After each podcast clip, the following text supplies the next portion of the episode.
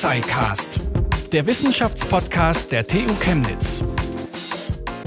Licht an, Strom läuft. Als Kind war unser Redakteur Pascal, der hier für die Skripte und für die Vorbereitung der Interviews zuständig ist, sehr fasziniert von der kleinen Solarzelle an seinem Taschenrechner, hat er mir erzählt. Licht an, Strom läuft eben. Mittlerweile erzeugen Solarzellen in Spitzenzeiten die Hälfte des Stroms in Deutschland und Solarzellen auf Hausdächern oder als große Solarparks neben Autobahnen sind ja kein seltener Anblick mehr.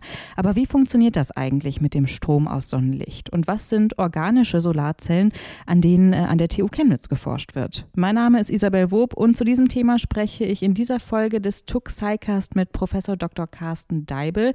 Er ist Professor an der Professur Experimentalphysik mit dem Schwerpunkt Optik und Photonik. Sag ich das richtig? Das ist richtig. Photonik kondensierter Materie an der TU Chemnitz und deswegen nochmal Hallo, Herr Deibel. Schönen guten Tag. Wie die meisten unserer bisherigen Interviewpartner sind auch Sie auf dem Weg jetzt zur eigenen Professur ziemlich viel rumgekommen. Würzburg, Bochum, Brighton oder Leuven in Belgien liest man da. Also wie gefällt es Ihnen denn hier in Chemnitz im Vergleich? Oh, ich bin sehr froh, hier in Chemnitz zu sein. Es gefällt mir sehr gut. Einerseits ein schönes Forschungsumfeld. Wir sind hier spezialisiert in der Physik auf die Festkörperphysik. Aber es gibt auch sehr viele Anknüpfungspunkte zu Kollegen in anderen Fakultäten oder innerhalb der Fakultät in der Chemie. Und auch so fühle ich mich sehr wohl. Äh, Chemnitz gefällt mir sehr gut. Man ist auch schnell im Landschaftlichen, nach ein paar Minuten Radfahren. Also ich bin hier sehr froh. Ist Ihnen das wichtig, Natur drumherum?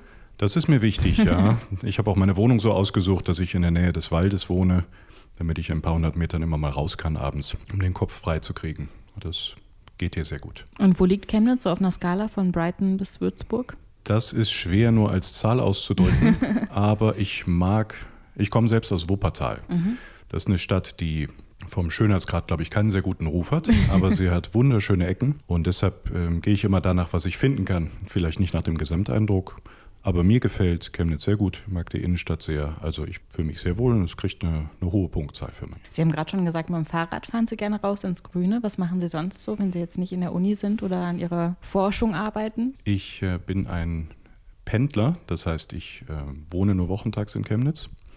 Und deshalb schaue ich, dass ich hier möglichst viel Arbeit geschafft kriege. Das heißt, meistens bin ich zum Arbeiten hier. In die Stadt komme ich nur mit Gästen im Normalfall oder halt das abendliche Radfahren oder mal laufen. Und ansonsten äh, fahre ich dann halt heim und da schaue ich dann, dass ich mich vor allem ums Privatleben kümmere. Mit meinen zwei Kindern spiele oder äh, auch da mit meiner Familie dann eine Radtour mache oder sowas in der Art. Sie hatten jetzt fünfjähriges Professurjubiläum, wenn ich mich richtig erinnere. Sind Sie zufrieden mit dem bisherigen Weg? Ja, ich bin zufrieden. Es ist aber ein langer Weg. Hier in der Experimentalphysik arbeiten wir ja mit Experimenten, wie der Name schon sagt. Das heißt, wir machen einen Versuchsaufbau und führen dann ein Experiment durch, in unserem Fall meistens an Solarzellen oder Teilen von Solarzellen. Und dieser Aufbau eines Experiments dauert sehr lange. Also wir haben teilweise mehrere Jahre gebraucht, das aufzubauen. Von daher hat es lang gedauert, aber ich bin guter Dinge, dass wir jetzt die Früchte unserer Arbeit da ernten können. Mhm. Also ich bin eigentlich sehr zufrieden mit meiner Gruppe, mit der Arbeit, die wir hier machen. Was war die längste Zeit, die Sie jemals für ein Experiment gebraucht haben, um das aufzubauen? Also eigentlich ist ein Experiment wahrscheinlich nie ganz fertig. Die Frage ist nur, wann findet man den richtigen Zeitpunkt, schon etwas Sinnvolles damit zu machen. Aber ich würde sagen, zwei oder drei Jahre ist schon, ist schon üblich. Und dann reicht das eine Experiment vielleicht nicht, dann will man eine Gegenprobe machen, dafür braucht man ein anderes Experiment. Ja, und so kommt dann die Zeit zusammen. Und jetzt quasi die klassische Bewerbungsgespräch. Frage, wo sehen Sie sich dann in fünf Jahren, in den nächsten fünf Jahren? Da sehe ich mich an gleicher Stelle sehr zufrieden. Wahrscheinlich haben wir die Experimente weiterentwickelt und wahrscheinlich haben wir viele Experimente durchführen können. Und äh, da freue ich mich schon sehr drauf, weil das ist eigentlich das Spannende an der Arbeit, dass neue Herausforderungen sich selbst überlegen, wie man gewisse Ideen vielleicht testen kann. Und ähm, ansonsten sehe ich mich aber immer noch in der Forschung um Solarzellen, wir fokussieren uns nicht nur darauf, aber ähm, sehr stark und das ist auch so gedacht und gewollt. Da wollen wir gleich auf jeden Fall auch zumindest den Großteil in unserem Gespräch drüber sprechen. Mhm. Aber vorher noch, wir haben in einigen Gesprächen jetzt, die wir bisher geführt haben, hier im Tuxicast gehört, dass die MINT-Fächer totale Schwierigkeiten haben, Studierende zu finden. Also dass es unglaublich, einen unglaublichen Schwund an Studierenden gibt. Haben Sie das, also können Sie das auch feststellen? Das ist auch unser Eindruck. Das ist leider sehr schwer statistisch zu fassen, weil die Leute, die nicht herkommen, kann man leider nicht fragen. Aber es ist unser Eindruck, dass äh, vergleichsweise wenig Leute hier in den Naturwissenschaften anfangen, obwohl wir eigentlich aus meiner Sicht relativ stark sind, zum Beispiel schon in den Schulen anzufangen, sowohl in niedrigeren Klassen als auch in Abiturklassen, die Leute hier auch bei uns für die Physik zu begeistern. Es gibt ja auch Mitmachen bei der Physik-Olympiade zum Beispiel, es gibt Physik-Sommerschule, also sehr viele Aktivitäten, die auch darauf fokussiert sind, junge Leute für Naturwissenschaften zu begeistern. Leider ist es aber schwer zu sagen, wie viel das von Erfolg gekrönt ist. Nach wie vor würde ich sagen, wir haben relativ wenig Zulauf. Also ein großes Problem, obwohl es aus meiner Sicht ein sehr spannendes Thema ist. Und wie erklären Sie sich das, dass es so wenig Zulauf gibt? Ähm, an sich sind ja, ich sage jetzt mal, Berufe in den Naturwissenschaften total beliebt, habe ich immer das Gefühl. Man verdient vielleicht ganz gut, hat einen sicheren Job, man wird auch gefragt. Also es gibt ja genügend äh, Stellen, wo eben Fachkräfte gesucht werden. Wie erklären Sie sich, dass es so wenige Studierende gibt? Das ist eine schwierige Frage. Ich stimme Ihrer Einschätzung zu. Praktisch jeder Absolvent findet eine geeignete, normalerweise sehr gut bezahlte Stelle. Nichtsdestotrotz vielleicht abschreckend, dass es halt relativ viel mit Mathematik zu tun hat. Zumindest am Anfang hat man sehr viel Mathematik. Es ist auch extrem nützlich. Wir sind sehr dankbar, auch für die gute Zusammenarbeit mit den Mathematikern bei uns. Aber das, denke ich mir, schreckt viele ab. In der Schule, es ist schwer zu vermitteln teilweise man muss ein bisschen reinkommen, denke ich, in die Physik, um dann wirklich Feuer zu fangen und äh, zu erkennen, dass es ein sehr spannendes Thema ist. Ja, wenn ich überlege, in der Schule habe ich auch bei der Mathematik-Olympiade mal mitgemacht. Ich war nie besonders gut. Ähm, und ich habe auch bei Jugend forscht mitgemacht, aber ich glaube, ich wäre nicht die ideale Studierende für Physik. Was würden Sie denn sagen, um vielleicht junge Studienanfänger davon zu überzeugen, dann doch sich für die Physik zu entscheiden, vielleicht auch im Vergleich zu anderen MINT-Fächern? Also ich bin schon froh, wenn sich jemand für MINT-Fächer entscheidet, muss ich sagen. Ich glaube, da gibt es viele Facetten und auch Möglichkeiten, gut zusammenzuarbeiten. Die Physik ist halt spannend, weil sie direkt Naturgesetze erforscht, wie die Natur funktioniert im Einzelnen, auf der grundlegendsten Skala vielleicht. Es ist auch bei Chemie so, aber das ist dann, das sind dann nicht mehr Atome, sondern Moleküle. Es ist auch bei der Biologie so, da sind es noch komplexere Systeme. Wir sind wirklich sehr nah an den Grundlagen und können trotzdem sehr anwendungsorientierte Sachen, wie zum Beispiel Solarzellen, damit machen. Das ist also eine sehr breite Spanne an, an möglichen Themen innerhalb der Physik. Und ich glaube, wenn man daran Interesse hat, dann äh, kann man auch Hürden während des Studiums, wie zum Beispiel Mathematik, gut überwinden. Also aus meiner Sicht äh, ist es wirklich eines der spannendsten Fächer, die man studieren kann. Aber man muss sich darauf einlassen und ein bisschen reinfinden aus uns sind äh, Redakteure, Journalisten geworden und äh, schon in der letzten Folge zur Quantenchemie, muss ich sagen, ähm, hatte ich ein bisschen Schwierigkeiten, mich erst reinzufinden, obwohl ich es wahnsinnig interessant fand.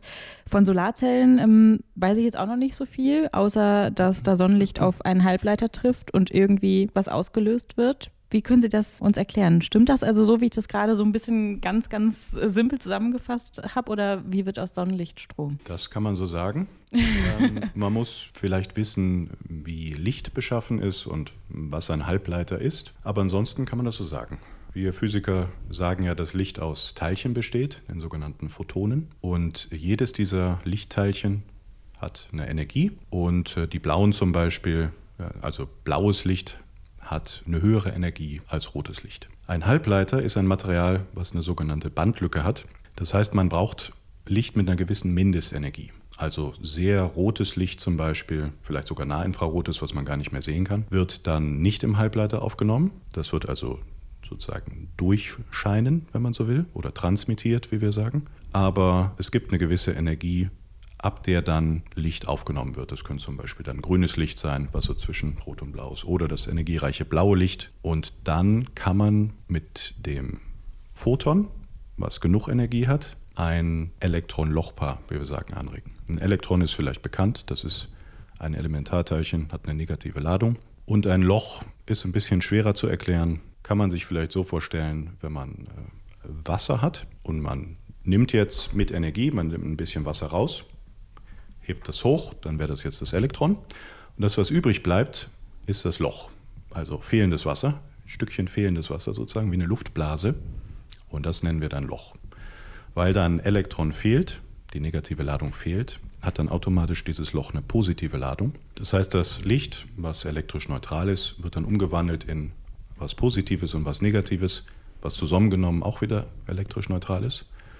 Aber man hat jetzt geschafft, in dem Halbleiter Energie zu speichern, nämlich dieses Elektron und dieses Loch zusammen aus einem Lichtteilchen. Und dann muss man es schaffen, dieses, diese positive, diese negative Ladung zu den jeweiligen Elektroden, also das kann dann ein Metallkontakt sein auf der einen, Metallkontakt auf der anderen Seite, dass man die da rauszieht und eine Ladung, die sich bewegt, ist ein Strom.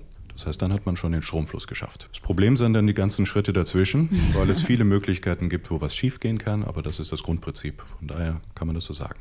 In einem Artikel von Ihnen haben wir gelesen, dass Solarzellen anfangen zu leuchten. Das klang eigentlich total cool, aber äh, ich habe auch so ein bisschen rausgehört, ist gar nicht so gut, wenn das passiert. Warum darf das nicht passieren?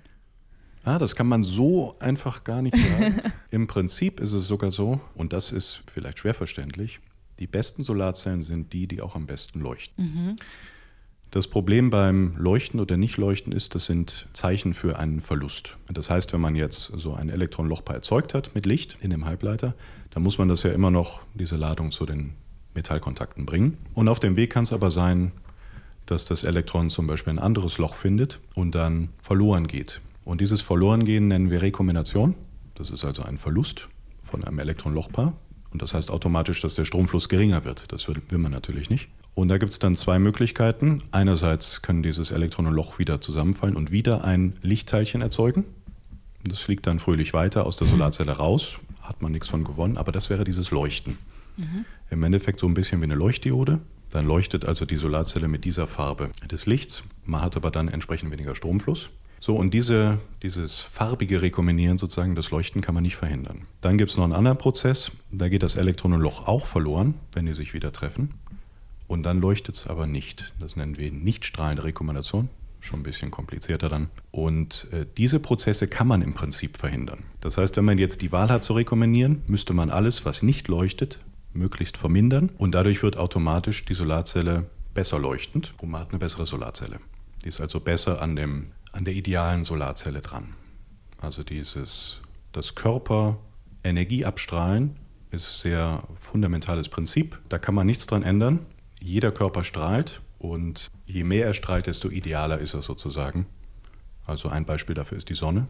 Die ist ein sehr guter und idealer Strahler oder fast idealer Strahler. Und selbst der Tisch, an dem wir hier sitzen, hat eine Wärmestrahlung, die ist extrem gering. Aber man kann es nicht verhindern, dass der auch abstrahlt. Man kann nur leider nicht viel damit ab anfangen, weil er halt die gleiche Temperatur hat wie zum Beispiel die Solarzelle. Die Solarzelle strahlt da auch mit, mit Wärmestrahlung bei Raumtemperatur. Und das kann man nicht verhindern. Das zählen wir auch als Strahlung. Selbst wenn man es nicht sehen kann, wäre das ein Licht aus der Solarzelle. Also je besser, je besser die Solarzelle leuchtet, desto besser ist normalerweise auch die Solarzelle. Jetzt habe ich immer das Gefühl, Solarzellen sehen eigentlich seit Jahren gleich aus, aber wahrscheinlich stimmt es gar nicht. Wahrscheinlich liegen da doch sehr viele Unterschiede im Detail. Wie hat sich denn die Solarzelle, falls es die überhaupt gibt, in den letzten Jahren so entwickelt? Man hat in den 50er Jahren angefangen, Solarzellen zu entwickeln und die sahen natürlich sehr klein und klobig aus. Das erste war Silizium und Cadmium-Tellurid. Die hatten damals 6% Wirkungsgrad, das heißt 6% der Leistung aus der Sonne konnte man in elektrische Leistung umwandeln. Und inzwischen kann man schon seit langer Zeit Module aus Solarzellen bauen. Bei den klassischen Silizium-Solarzellen, das sind dann die kristallinen Module, hat man normalerweise Solarzellen, die so groß sind wie ein Wafer, also so 25 bis 30 Zentimeter vielleicht oder, oder ein bisschen kleiner. Und daraus baut man dann ein Modul zusammen aus mehreren dieser Solarzellen. Und diese Solarzellen, diese Silizium-Solarzellen nennt man auch erste Generation an Solarzellen. Auch wenn die auch immer besser werden, aber diese Art von Technologie, Silizium absorbiert eigentlich relativ schlecht Licht. Man braucht also relativ dicke Schichten, also für uns Physiker dick, das heißt vielleicht 15 Haaresbreiten, wenn man so will, oder ein Drittel Millimeter, das ist für uns dick. Neuere Technologien nennen sich dann Dünnschichttechnologien. Da absorbiert das Material das Licht besser, deshalb kann man die Solarzellen dünner machen. Vielleicht dann ein Zehntel Haaresbreite oder ein, zwei Mikrometer Dicke. Und da braucht man dann auch nicht mehr verschiedene Wafer zusammenzubringen, sondern man kann direkt ein großes Modul beschichten, mehr oder weniger in einem Durchgang. Das heißt, es sieht aus wie eine homogene Fläche, wo dann oben noch so Streifen drauf sind. Das sind dann die Elektroden auf der oberen Seite. Das ist die sogenannte zweite Generation an Solarzellen.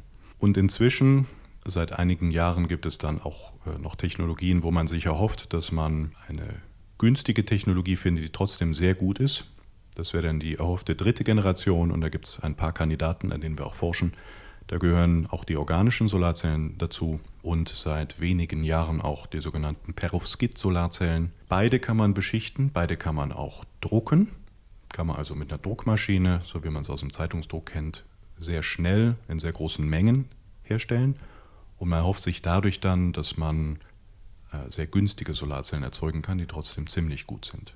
Das ist also sagen wir, der Stand der Forschung Meistens, wenn man forscht, benutzt man allerdings keine Solarmodule, sondern sehr, sehr kleine Laborzellen, wie wir das sagen, wo dann eine Zelle vielleicht nur Größenordnung Quadratzentimeter groß ist. Und darauf ist dann tatsächlich nur die eigentliche Solarzelle noch mal kleiner. Das kann bis in den Quadratmillimeterbereich gehen. Hm. Die sind dann gut genug, um daran zu forschen und zu verstehen, wie die funktioniert und vielleicht was noch nicht so gut funktioniert also welche Verlustmechanismen, die hatten wir eben angesprochen, da vorherrschen. Und da versucht man dann mit einer Kombination aus Forschung und Entwicklung diese Solarzellen noch besser zu verstehen und dadurch besser zu machen. Sie haben es jetzt gerade eben schon angesprochen, Sie forschen an organischen Solarzellen. Das klingt jetzt ja erstmal so vielleicht für mich als Laie äh, bio oder nach irgendwie nachhaltigen Materialien. Was heißt organisch in, in dem Fall? Der Begriff organisch bezieht sich dann auf das sogenannte aktive Material. Das heißt, das Material, was tatsächlich das Licht absorbiert und daraus diese Elektron-Loch-Paare macht. Und organisch heißt, dass das Material dann kohlenstoffhaltig sind. Das sind dann meistens Moleküle oder längere Moleküle wie äh, konjugierte Polymere, die dann gemischt werden. Und daraus kann man dann sehr dünne aktive Schichten machen. Und im einfachsten Fall bräuchte man dann nur noch zwei Elektroden, also einen Metallkontakt und einen Kontakt, der aber durchsichtig sein muss, damit das Sonnenlicht an die aktive Schicht kommt. Und diese Zellen können tatsächlich noch mal dünner sein als das, was man so kennt. Da sind wir dann bei Hundertstel Haaresbreiten, also einem Zehntel Mikrometer. Das sind die organischen Solarzellen.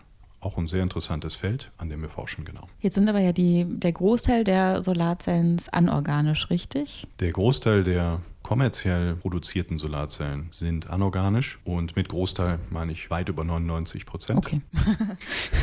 Also derzeit haben organische Solarzellen höchstens einen Spartencharakter. Für mich wichtig ist auch, muss ich sagen, dass die Photovoltaik generell wieder mehr Gewicht bekommt. Von daher bin ich für jede Technologie froh, die mhm. man auf dem Dach findet oder ins Gebäude integriert. Und die neuartigen Technologien, wie zum Beispiel die organische Photovoltaik oder auch die per Perovskit-Photovoltaik, an der wir auch forschen, die lassen sich teilweise noch besser vielleicht ins Gebäude integrieren. Nicht nur aufs Dach, sondern zum Beispiel auch in eine senkrechte Wand. Der Vorteil dabei hm, wird vielleicht teilweise unterschätzt, aber man hat dann halt kein schwarzes Modul auf dem Dach, sondern man kann zum Beispiel die Farbe anpassen, wenn man das möchte, äh, wenn man das integrieren möchte in den Gesamteindruck des Gebäudes. Das hat meistens zur Folge, dass man in etwas weniger Leistungsausbeute bekommt, aber dafür ist es gut integriert und es ist halt zusätzlich. Und die Sonne gibt es nun mal kostenlos. Von daher muss man halt nur anfangs dann investieren in die Solarzelle und die entsprechende Elektronik, damit man das Ganze ins Haus einspeisen kann. Und warum werden dann im kommerziellen Bereich vor allem anorganische Solarzellen verwendet, wenn Sie sagen, man kann man kann die organischen eigentlich besser integrieren? Na gut, das meiste, was derzeit verkauft wird, sind halt auch Solarfarmen. Mhm. Da kommt es ja nicht so aufs Aussehen an, sondern auf die Zuverlässigkeit und ähm, darauf, dass man wenig Wartungskosten hat. Und es ist auch die Technologie, die halt zurzeit meist zur Verfügung steht. Also weit überwiegend hat man Silizium-Solarzellen auf dem Markt, die sogenannte erste Generation. Auch wenn es sehr interessante Alternativen inzwischen gibt von den Dünnschicht-Solarzellen, die gibt es also auf dem Markt, äh, sogenannte Cadmium-Telluride-Solarzellen zum Beispiel. Aber die Herstellungstechnologie war halt lange Zeit am ausgereiftesten bei der Silizium-Technologie, bei den Silizium-Solarzellen. Und man hat diese, diese Solarfabriken, die immer von der Technologie abhängen, kennt sich da sehr gut aus. Dann ist es auch nicht einfach, von einer kleinen Laborzelle im Quadratzentimeterbereich zu einem großen Modul im Quadratmeterbereich zu gehen. Das sind also Herausforderungen, mit denen wir Forscher meist wenig zu tun haben und mit denen dann die Firmen sehr viel in ihrer Entwicklung zu tun haben, um ein sehr gutes kleines Solarmodul oder eine kleine Solarzelle zu einem ziemlich guten großen Modul herzustellen. Da hat man lange Zeit mit Silizium die meiste Erfahrung gehabt und profitiert natürlich immer noch davon. Das heißt, Sie forschen und experimentieren mit den ganz kleinen Solarzellen und es liegt dann an Firmen, ähm, die größer zu produzieren und da eine, eine wirklich große anwendbare Technik draus zu bauen? Genau. Es gibt bei den neueren Solarzellenfirmen, die sich auf diese neuen Technologien spezialisieren, wie zum Beispiel die organische Photovoltaik, gibt es hier in Dresden eine Firma, die heißt Heliatech, oder für die Perovskit Photovoltaik gibt es jetzt eine Firma aus England, die aber im Berliner Raum eine Produktionsstätte baut. Und die lassen sich auf diese neuen Technologien ein, haben das Potenzial erkannt von den kleinen Zellen, ne, dass die sehr gut funktionieren, dass die auch relativ stabil sind, dass man die modifizieren kann und zum Beispiel die Farbe anzupassen. Und dann stecken die ihr Know-how und ihre Zeit da rein, diese Solarzellen groß zu machen, zuverlässig produzieren zu können und dann auch lange Zeit stabil auf dem Dach benutzen zu können. Und verwenden zum Beispiel diese beiden Firmen jetzt auch konkret schon Technik, die hier an der TU entwickelt wurde? Die profitieren von der Forschung auch an der TU, aber man kann jetzt nicht sagen, dass sie direkt unsere Technologie benutzen. Mhm. Oft ist es ja so, dass an der Universität nicht nur Forschung gemacht wird, um dann ein Patent zu entwickeln, sondern tatsächlich auch frei verfügbar in Fachzeitschriften, im Idealfall Open Access Zeitschriften zu publizieren. Und dann steht dieses Wissen natürlich auch Firmen zur Verfügung. Wir haben allerdings auch gemeinsame Projekte mit Firmen. Und in diesem Zuge haben wir uns in der Vergangenheit zum Beispiel darum gekümmert, die Langzeitstabilität von Solarzellen besser zu verstehen, um dann Strategien entwickeln zu können, wie die besser werden. Und da profitieren natürlich auch die Firmen davon und andererseits natürlich auch die äh, Forscher weltweit, die sich diese Informationen anschauen und daraus dann wieder weitere Experimente, weitere Ideen entwickeln, um die Solarzellen besser haltbar zu machen. Jetzt haben wir hier, glaube ich, gerade viel über so das große Ganze so ein bisschen gesprochen, aber es gibt ja sicherlich oder es gibt auf jeden Fall ja Projekte, an denen Sie konkret arbeiten hier in Ihrer Professur. Können Sie uns da vielleicht ein Beispiel nennen oder sagen, was so wirklich konkret Sie gerade forschen? Also wir haben Projekte im Bereich der organischen Photovoltaik und der Perovskit-Photovoltaik. Bei letzterem zum Beispiel ist es von daher eine sehr interessante Technologie, weil die innerhalb relativ kurzer Zeit sehr hohe Wirkungsgrade erzeugt. Das heißt, man hat es seit 2009 geschafft, den Wirkungsgrad von 6% auf, ich glaube, 23 oder 24% zu bringen. Und man muss dabei wissen, der maximale erreichbare Wirkungsgrad für diese, für Solarzellen generell, die halt nur aus einer Solarzelle bestehen, liegt bei um die 30% Das heißt, mit 24% ist man da schon ziemlich gut dabei, ziemlich nah dran. Das heißt, diese Solarzellen leuchten auch relativ gut. Und unser Forschungsgegenstand ist die Stabilität dieser Solarzellen zu untersuchen und sogenannte Defekte, die dabei entstehen können. Defekte sind also Imperfektionen in einer Solarzelle, die zum Beispiel dann wieder höhere Verluste bewirken können. Und diese Defekte können durch Alterung entstehen. Normalerweise soll eine Solarzelle natürlich nicht altern. Es ist aber durchaus möglich, denn die Solarzellentechnologien, die wir untersuchen, werden zum Beispiel bei Zimmertemperatur hergestellt oder leicht höheren Temperaturen. Wenn man das vergleicht mit Silizium, die werden teilweise bei über 1000 Grad Celsius hergestellt und sind dann in einer Kristallstruktur fest verbunden. Und alles, was bei einer niedrigeren Temperatur hergestellt wird, ist deshalb auch meistens leichter wieder zu verändern. So kann man sich das vielleicht vorstellen. Und deshalb sind Fragen der Alterung und der damit verbundenen Solarzellenstabilität oftmals eher bei den neuartigen Technologien eine, ein Forschungsgegenstand, der untersucht werden muss, um dann Wege zu finden, wie man diese Alterung vermindert, aufhält oder vielleicht sogar die Solarzelle, ähm, sagen wir mal, sich erholen lassen kann. Was aber natürlich schwierig ist, also es gibt zum Beispiel Fälle, wo man die Solarzelle aufheizen muss und dann würde sie wieder äh, stabiler und besser. Aber wenn die Solarzelle auf dem Dach montiert ist, kann man das natürlich, mal abgesehen vom Sonnenlicht, was die Solarzelle erwärmt, nicht machen. Da muss man also geeignete Strategien finden. Die haben dann mit der Materialentwicklung äh, zum Beispiel zu tun oder auch mit dem Herstellungsprozess als solchen. Jetzt haben wir eben schon gesagt, 99 Prozent der kommerziellen Solarzellen sind anorganische Solarzellen. Wie ist denn da das Verhältnis vielleicht in der Forschung und der Entwicklung? Also wird immer noch deutlich mehr auch an anorganischen Solarzellen geforscht oder wie ist da das Verhältnis? Also es wird auch noch viel an anorganischen Solarzellen geforscht, zumal es auch da ein sehr breites Spektrum gibt an verschiedenen Technologien. Es wird aber auch noch an den klassischen Solarzellen der ersten Generation geforscht. Mhm. Silizium-Solarzellen. Das war in Deutschland allerdings noch stärker ausgeprägt, als wir auch noch eine größere Photovoltaikindustrie hatten. Das ist ja in den letzten Jahren leider teilweise auch aufgrund staatlicher Förderung, die zurückgefahren wurde, schwieriger geworden. Nichtsdestotrotz gibt es noch große Solarinstitute zum Beispiel, also Fraunhofer-Institute, zum Beispiel in Freiburg, aber auch hier äh, in der Gegend, die sich damit beschäftigen, Solarzellen erste Generation zu untersuchen. Hier in Sachsen ist das auch der Fall. In Freiberg zum Beispiel äh, gibt es da klassisch Kooperationen. Bei uns ist es so, wir schauen ein bisschen in die neueren Technologien.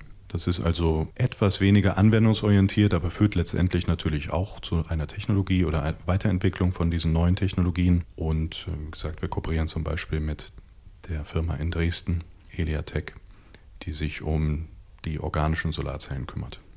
Gibt es da in der Anwendung auch so ein bisschen wie bei Elektroautos bzw. Hybridautos so eine, so eine Kombination, dass man irgendwie in einer in einer Anlage, sage ich jetzt mal, anorganische und organische Solarzellen verwendet? Da gibt es tatsächlich interessante Kombinationsmöglichkeiten. Insgesamt ist es so, man versucht natürlich immer möglichst viel Sonnenlicht umzuwandeln. Und bei manchen Anwendungen geht es wirklich nur darum, wie gut ist die Solarzelle. Zum Beispiel im Weltraum, wo der Preis dann die große Rolle spielt. Auf einem Hausdach spielt natürlich der Preis eine große Rolle.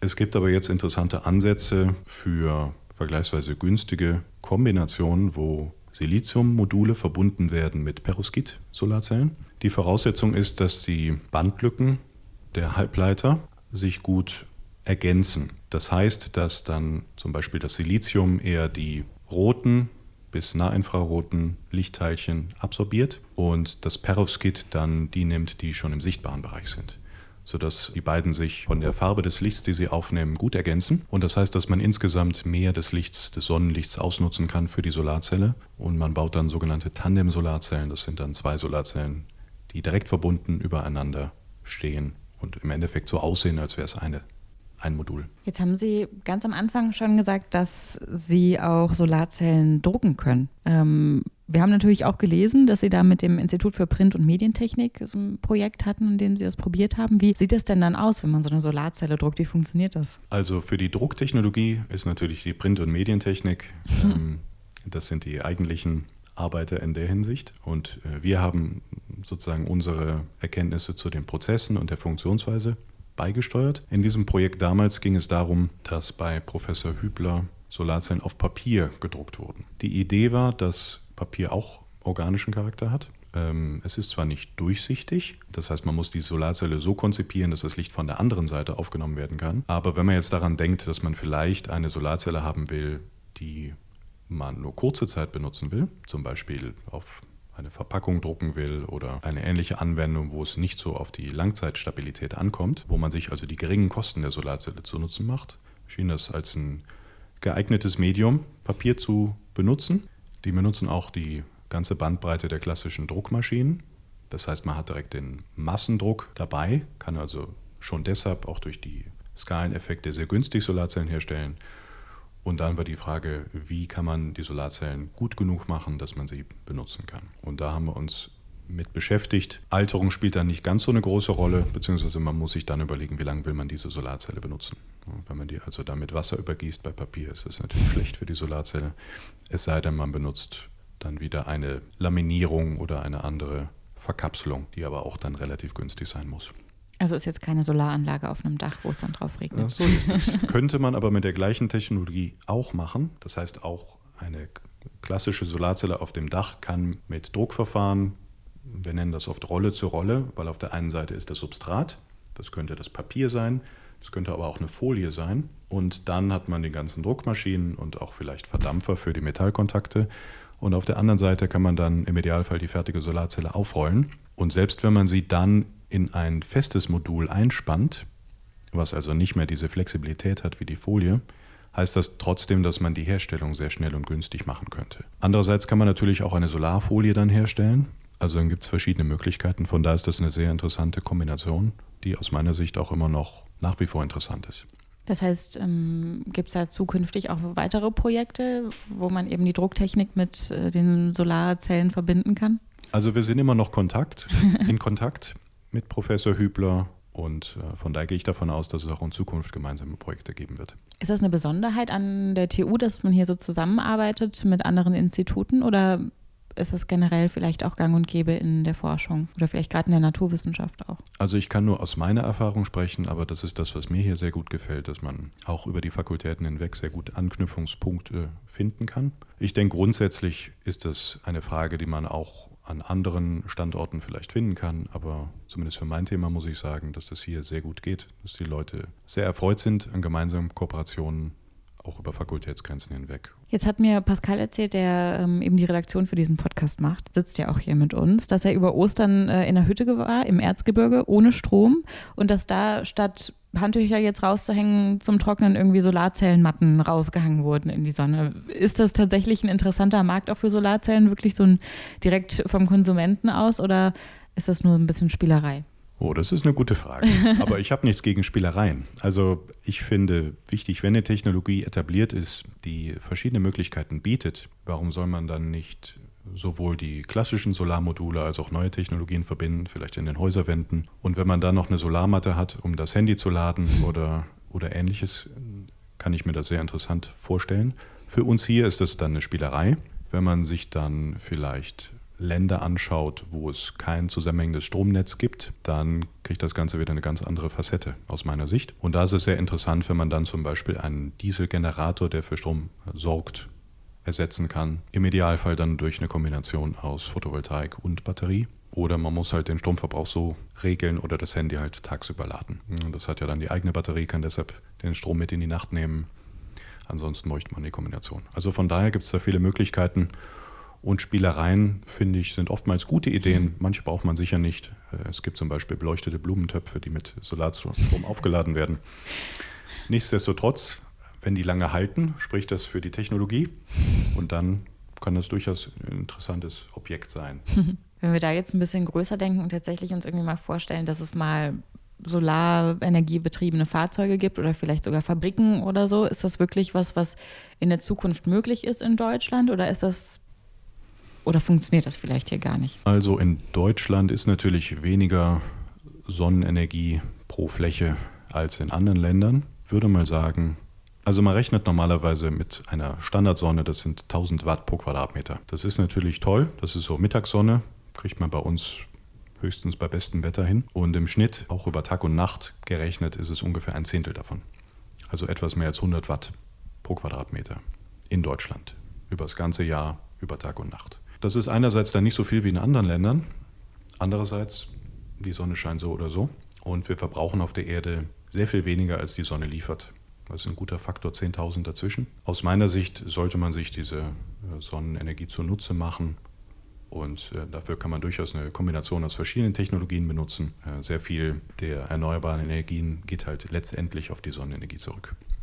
Wenn man jetzt an Technologie für Elektroautos oder sowas denkt, dann gibt es ja immer wieder auch die Kritik, dass eben der Strom, der da verwendet wird, auch aus erneuerbaren Energien irgendwie kommen soll, beziehungsweise dass das alles aus nachhaltiger Produktion kommen soll. Wie ist das denn an den Solarzellen oder bei den Solarzellen, an denen Sie arbeiten? Wie, wie nachhaltig sind die, sage ich jetzt mal, in ihrer, in mhm. ihrer Form oder in ihrer Machart?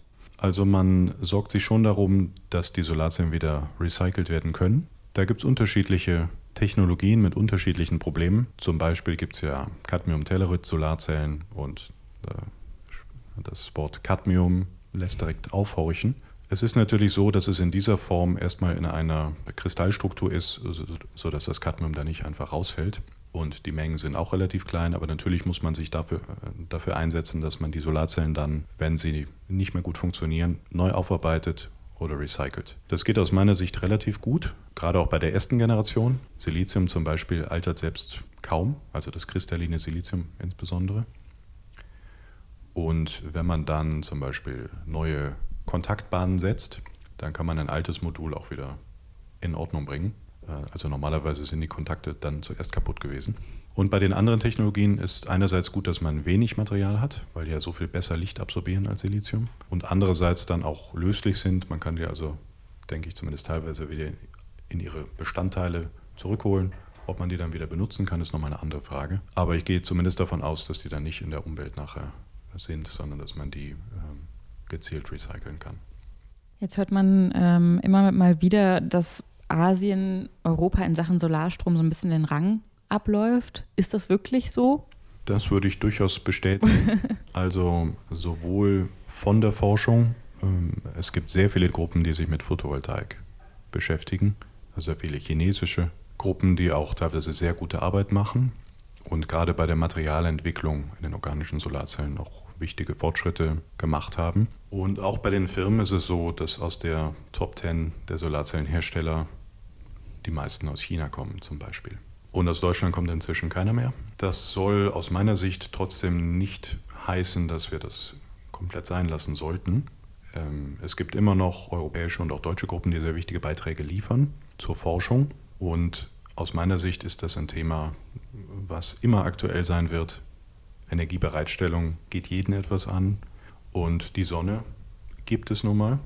Das ist also eigentlich die naheliegendste Form der Energiewandlung und äh, Nutzbarmachung für uns. Von daher denke ich, dass wir generell in Forschung und Entwicklung weiterhin und auch stärker als bisher investieren müssen. Denn wir sind in diesem Thema vielleicht teilweise schon abgehängt und äh, müssen generell dafür sorgen, dass wir weiterhin wettbewerbsfähig sind. Also aus meiner Sicht geht das nur, wenn man halt dann auch gezielt investiert und so äh, sowohl die Forschungslandschaft, auch für die Ausbildung junger Wissenschaftler und auch die Firmen weiter stärkt. Und was für Entwicklungen sehen Sie da in den nächsten Jahren? Also es gibt wenig Revolutionen, wenn man so will. Es entwickelt sich stetig weiter. Die Solarzellen werden immer weiter an ihren maximalen Wirkungsgrad herangetrieben. Wo man große Fortschritte macht, sind die Materialentwicklung. Hm, das ist eigentlich in allen neuartigen Bereichen der Solarzellen so, in dieser sogenannten dritten Generation, dass man da eine bestimmte Materialklasse sich aussucht und dann sehr viele verschiedene Kombinationsmöglichkeiten hat.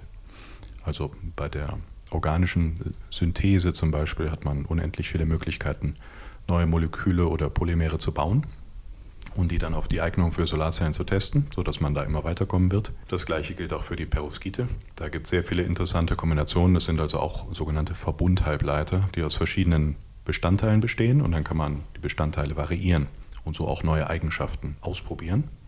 Und das ist auch Teil unserer Arbeit dann, dass wir sehen, wie gut die funktionieren, wie gut die Licht aufnehmen, welche Rekombinationen oder Verluste es dann gibt. Von daher gibt es viel Potenzial auch da für eine Weiterentwicklung. Und in Hinsicht auf die Anwendung ist natürlich das eine eine gut funktionierende Solarzelle mit hohem Wirkungsgrad, aber das andere ist, dass sie dann stabil sein muss, dass man sie gut herstellen kann auf großen Flächen für einen günstigen Preis. Da gibt es also noch sehr viel Spielraum für weitere Forschung und Entwicklung. Und wenn Sie sich jetzt einen wissenschaftlichen Durchbruch im Bereich der Solarzellen wünschen dürfen, welcher wäre das? Oh, das ist eine sehr schwierige Frage. ähm, also aus meiner Sicht die wichtigsten Durchbrüche zurzeit wären hinsichtlich der Stabilität der Solarzellen. Da gibt es zwar schon sehr gute Ansätze und viel Forschung, dass man die Solarzellen, diese neuen Typen, die man halt drucken kann, die man günstig herstellen kann, dass man die stabil macht oder halt so verkapselt, dass sie stabil auf dem Dach funktionieren. Aber je besser die Solarzelle selbst stabil ist, desto günstiger kann man wieder die Verkapselung machen. Also aus meiner Sicht sind das die wichtigsten Entwicklungen für die Zukunft in Hinsicht der Stabilität, in Hinsicht der Leistung des Wirkungsgrades hat sich schon sehr viel getan. Und da hilft natürlich jeder Prozentpunkt, den man weiter an das Limit kommt, aber die Stabilität ist, glaube ich, noch entscheidender. Ist schon sehr gut, aber da gibt es noch Luft nach oben. Dann vielen Dank schon mal für das Gespräch. Ja, ich danke Ihnen. Das war der Juxicast für heute. Ihr findet uns natürlich auf der Website der TU Chemnitz, bei Spotify, bei Apple Podcasts, bei dieser und überall da, wo es eben Podcasts gibt. Sagt doch auch gerne weiter, wenn ihr den Juxicast gut findet, zum Beispiel bei Facebook oder bei Twitter. Folgt uns da auch gerne und lasst gerne auch Feedback und Kommentare für uns da. Wir freuen uns immer darüber und wir freuen uns auch, wenn ihr beim nächsten Mal wieder einschaltet. Bis dann. SciCast, der Wissenschaftspodcast der TU Chemnitz. Zu hören auf der Website der TU Chemnitz, aber auch auf Spotify, Apple Podcasts und wo es Podcasts gibt.